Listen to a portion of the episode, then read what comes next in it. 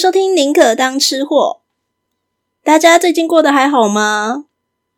先跟各位闲聊一下我最近的生活，因为先前也有说过，我最近在实施体重控制嘛。除了饮食方面要控制以外，当然也是要做一点运动。所以其实三月的时候，我就报名了运动中心的有氧舞蹈课程。在前几天的时候呢，也第一次去上课了。运动完之后，我就想说，嗯，这个看起来地图上离我家蛮近的，而且我也不赶时间，不如我就试着自己骑 U-bike 回家好了。那依照 Google Map 的估算的话呢，从运动中心骑脚踏车回我家的路程大概是十三分钟左右。各位知道吗？我骑了一个多小时。然后我就蛮有点无言、有点挫折的，就想说到底是怎么回事。我后来是没有停到我家那边，我就找了那个家附近的捷运站，因为我真的有点饿了，所以看到家附近捷运站有那个 U-bike 站可以停，我就先停车了。然后到这个时候呢，我就觉得有一点心有不甘。停完车，我当下立刻就发了一则脸书，就问说：“诶，这个十三分钟的路程啊，那个我骑脚踏车骑了一个多小时。”那到底是我太路痴了呢，还是这是中永和的问题呢？而我的亲友团，我的同温层们也真的没有让我失望，让我觉得非常温暖。大家都留言说：“哎呀，怎么会是你的问题呢？中永和就是个迷宫啊！”或者也是有这种很正能量的留言说：“哎呀，往好处想嘛，那个你骑车骑的比较多，虽然多绕了一点路，但是你得到了健康啊！”哎呀，我就是这么肤浅，就是需要听这种好听的话。好啦。那虽然看完这些话之后，我心情有好过一点点。不过刚刚也说了嘛，就是我是因为肚子饿，所以才找了一个捷运站停车的。所以我就想了想说，嗯，先吃点东西再回家好了。捷运站的对面刚好就有某回转寿司。那寿司虽然是米饭，但是我想了想，嗯，我去点一个玉子烧，点一个生鱼片，补充一点蛋白质，然后我回家再煮点蔬菜汤，应该也还可以啦。所以我就走进去了。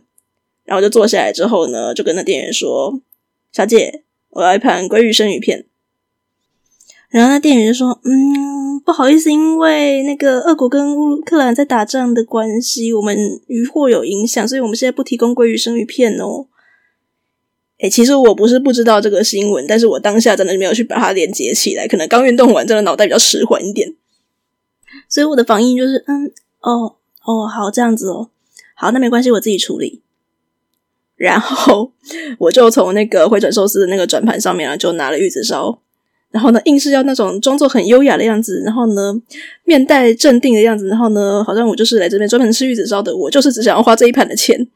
这样把它吃完之后呢，然后还做很优雅的动作说买单。然后那店员一看就觉得我们是个二百五，就想说，哎，又是一个不看新闻的家伙。所以那天我就这样子有点蠢的结束了我的运动之后的行程。那就在我此刻录音的前夕，其实那家回转寿司也已经发了新闻说呢，诶，他们有争取到更多的鱼货量了，现在鲑鱼生鱼片已经不用担心了，我们正常供货喽。不好意思，我想的比较邪恶一点点，因为大家知道这个回转寿司品牌，它也是国内最大的鲑鱼进口商嘛，所以其实其他家的回转寿司的鲑鱼也是跟他们家进的。那我在猜，可能本来他们打的如意算盘应该是真的货源有问题，鲑鱼量真的比较少了，所以他们想说我去卖给别人，我的利润还比较高一点。但没有想到呢，大家都因为他们家没有卖鲑鱼生鱼片的关系，居然那个业绩就直接掉了，所以只好替自己找个台阶下说，不好意思，我们还是会继续提供鲑鱼的。以上是我自己乱猜测，然后呢去讲那个废话。如果这个回转寿司业者觉得说哪边不太对的话，想要辟谣的话，欢迎来当品牌爸爸，我会愿意帮你澄清。好，以上废话时间结束。总而言之，也因为这件事情，让我突然意识到说，俄乌战争会导致大家的全球的粮食出问题，这件事情是确确实实存在的。那这一阵子其实有蛮多 podcast 节目都在分析说，如果这个战争再不停止下去的话，会对全球化产生什么样的问题？我看到比较多的是针对像是石油啊、能源等等经济方面的东西。粮食虽然有部分的新闻在讲，然后但是好像没有听到就是一个专门在讲的节目，所以我想说，不然这一集我要跟大家聊聊俄乌战争会对全球化的粮食造成什么样的危机好了。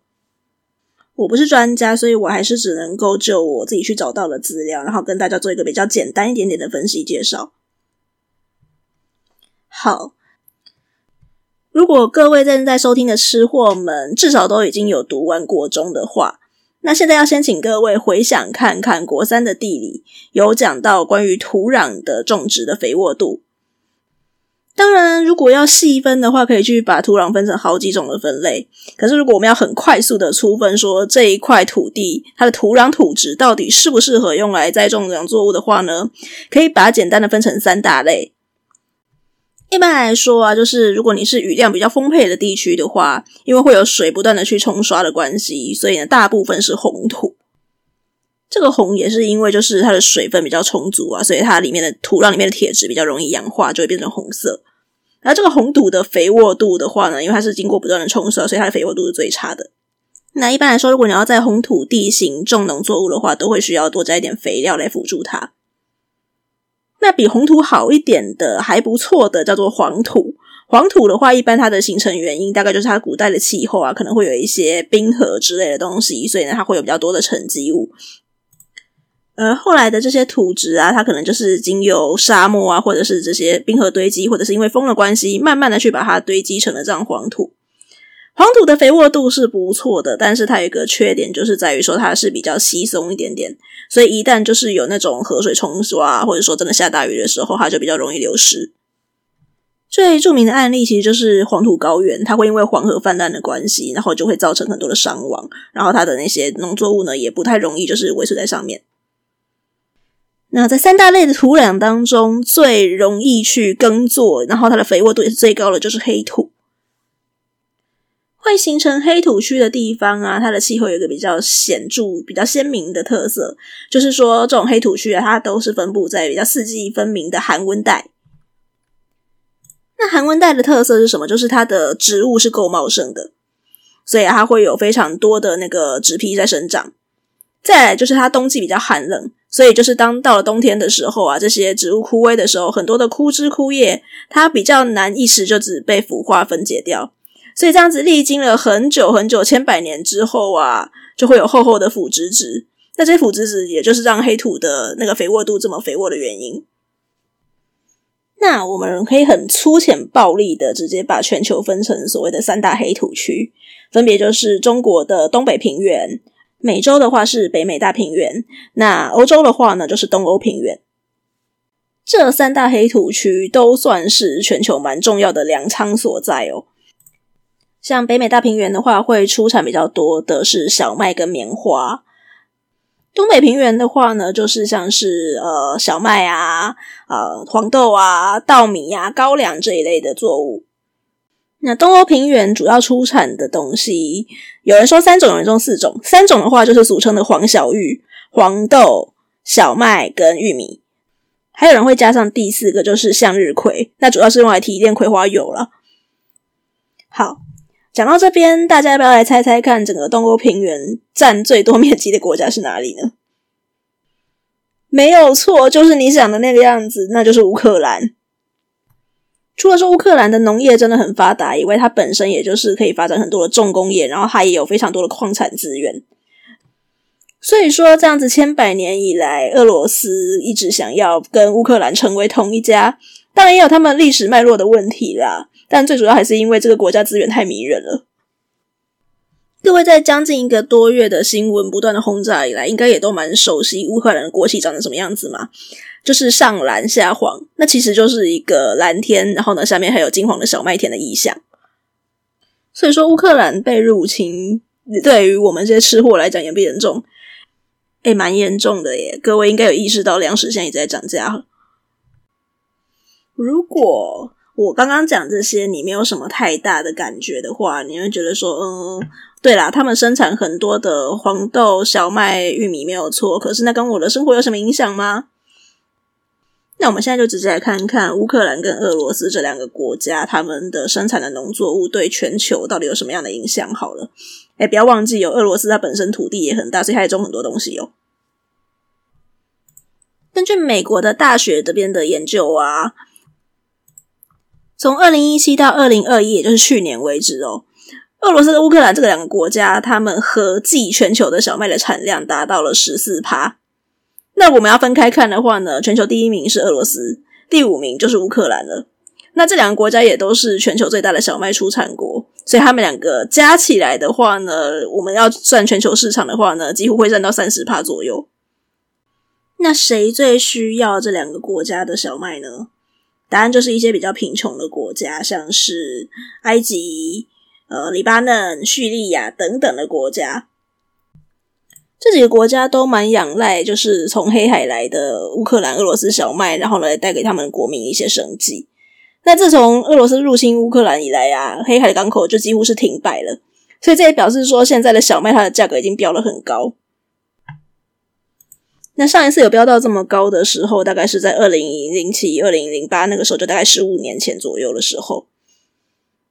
所以说，各位有点印象的话，应该还记得在零九年那个时候啊，爆发了所谓的阿拉伯之春。有蛮多的学者都觉得说呢，阿拉伯之春会爆发，跟那个时候粮价一直居高不下有很高的关系。另一个养活了全球很多人的主食玉米也没有比较好，因为玉米的出口量的话呢，乌克兰排在全球第四，那俄罗斯就排在全球全球第六了。最需要这些玉米的进口国家主要是中国，那他们进口的目的主要就是为了要作为那个国内畜牧业用来养猪的饲料，所以中国的畜牧产业一定会受到影响。再来，乌克兰很重要的两种作物就是那个葵花籽跟油菜籽，都是用来炼油的。那葵花籽的话，它是全球第一大出口国，那油菜籽的话是第二大，这个影响也超级大哦，立足才干没黑油。像我自己有追踪了好几个在欧洲生活的台湾人，他们所创立的粉专，他们最近都在眼神死，想说我只不过是想要买个油而已。可是现在超市里面的葵花油是天价，甚至有可能买不到，那逼得我要去买特级初榨橄榄油吗？可橄榄油不能高温烹调诶。在所有这些作物当中，唯一可以说比较没有陷入这种缺粮危机的，大概只有黄豆而已。可是该涨的一定会涨啊，不然难道全球就靠北美洲的黄豆就好了吗？好吧，你可能会觉得说，讲这些其他国家天高皇帝远，我们来聊聊看台湾的状况好了，会对台湾到底造成什么样的影响？在小麦的部分的话，台湾主要进口国是美国，不至于会这么直接的面对缺粮的问题。但是呢，像是我们要直接用的，你去买面粉、买小麦，然后酿酒。或者是说一些糕饼业者的话呢，这些东西通通都会变贵。那台湾进口玉米的部分的话，主要也是拿来当饲料，那也都是大部分从美国进口，所以畜牧业的成本同样也是会变贵的。那你就会发现说，你买的一些牛肉、猪肉、鸡肉啊，通通都变贵。黄豆，你可能想说没什么影响吧？我前面讲那样子听起来还好啊，而且我们本来主要黄豆就是跟美国进口的嘛，那顶多就是变贵一点啊。哎，不好意思。我们台湾人对黄豆的需求，除了当然直接拿来吃或者拿来加工以外，有一个很重要的需求是做沙拉油。至少在二零一三年油品危机爆发之前呐、那我们一般人最熟悉的烹调用的是植物油还是沙拉油？诶，大家有没有听出我这样讲的玄机呢？没有错，就是因为受到油品危机的影响，我们现在最多人使用的油品就是葵花油。各位朋友啊！这个葵花油的进口大宗就真的是乌克兰了耶。当然啦，我们不是完全没有存粮。根据农委会或者是像一些糕饼啊烘焙业的工会他们所发表的声明，依照我们目前国内的这些存粮啊，然后去平抑它的物价上涨，至少我们可以撑得到六月，甚至到八月左右，都还不会感受到太多夸张的那个粮食浮动了。可是我自己是觉得，不管是俄罗斯还是乌克兰，他们在顿巴斯的这个问题上面呢，一定不会在短期间这么快有共识。如果这场战争可以在几个月之内结束，那当然是很好。但万一它发展成长期的抗战呢？以下这边是我去做的一些猜测，虽然说是我自己乱想的。但是我有去找了一些经济学者，他们做了分析，所以其实我觉得好像跟我想的也没有到差太多。首先是黄小玉葵花油的话，因为现在乌克兰有将近十分之一的人口已经出逃了，那还有很多的青壮年的男士啊，就被征召上战场。所以说呢，就算我们有那么大片的肥沃的土地，那谁来耕种，谁来采收？所以还是会需要把这些主要的那个农作物产量就转移到像是美国啊、阿根廷等等的其他的也是农产大国的地方。所以农作物肯定是会涨价的。如果只是涨价的话呢，也就好了。就怕这靠这几个国家的话呢，它的产量还不够 cover。如果真的不够 cover 了怎么办呢？那就只能够把这些作物优先拿来作为人类主食，然后呢，少作为那个畜牧业的饲料喽。所以畜产也有可能会跟着减产，而且涨价。那如果我们还是有蛋白质的摄取需求怎么办呢？那就改吃鱼或海鲜喽。这下子鱼货也要跟着涨价了。就跟我们现在那个回转寿司的鲑鱼，它是因为受到战争，然后航线受影响，所以它没有办法把货进来，是不一样的事情哦。现在是变成说，全球有很多人必须改吃海鲜，那鱼货量有办法跟得上我们这些人的需求吗？自己讲了这么多拉里拉杂的东西，我只是想要提醒各位，战争很残酷，不是只有在战争的国家，他们本身的人民可能会受到很直接的伤亡影响而已。在全球化的脉络之下，现在已经没有哪个国家是可以独自存活的了。这一集我讲比较多的那个粮食的影响，主要是在于乌克兰，那是因为乌克兰就是粮仓嘛。俄罗斯本身虽然也生产很多的农作物，但是他们现在是一个被抵制的角色。目前为止，这样子很直接的愿意站在他们旁边的，大概就是中国了吧？那习近平不是甚至还下令说开放全境的俄罗斯小麦吗？讲到这边，顺便跟各位科普一下，本来中国进口俄罗斯小麦是有限制区域的，因为有部分的俄罗斯小麦啊，它是有一些像是黑穗病或者是铅污染的疑虑。那现在习近平他为了要挺普京的关系，所以他宣布开放全境的俄罗斯小麦进口。当然，官媒他们都还是讲的冠冕堂皇，说我们就是要跟俄罗斯一起站在同一个阵线。但如果有心，然后去一些知乎之类的论坛啊，去搜寻这件事情的评价的时候，你会看到一些很微妙的讨论。有些网友甚至是很直接的在问说：“我们要到哪边才可以买到，避免买到那个俄罗斯来的小麦？”外界态度已经很明显，在选边站的时候，内部还有这样的声音：中国到底可以支撑跟俄罗斯站在一起多久呢？万一中国都挺不下去了，那俄罗斯这边该怎么收场呢？当然，这场战争的起因其实还是蛮复杂的啦。我也并没有说乌克兰这边完全都是没有错的，只是演变到今天这个局面哦，影响的不是只有这两个国家的人民而已，它影响到的是全球的人民。